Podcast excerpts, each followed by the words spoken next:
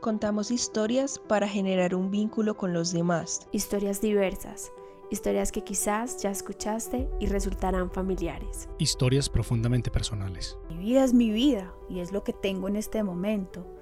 Y la depresión, bien o mal, llegó a mi vida. Historias que conmueven. Yo sí creo que el duelo en épocas de coronavirus es un duelo mucho más difícil de llevar. Historias que te harán reír.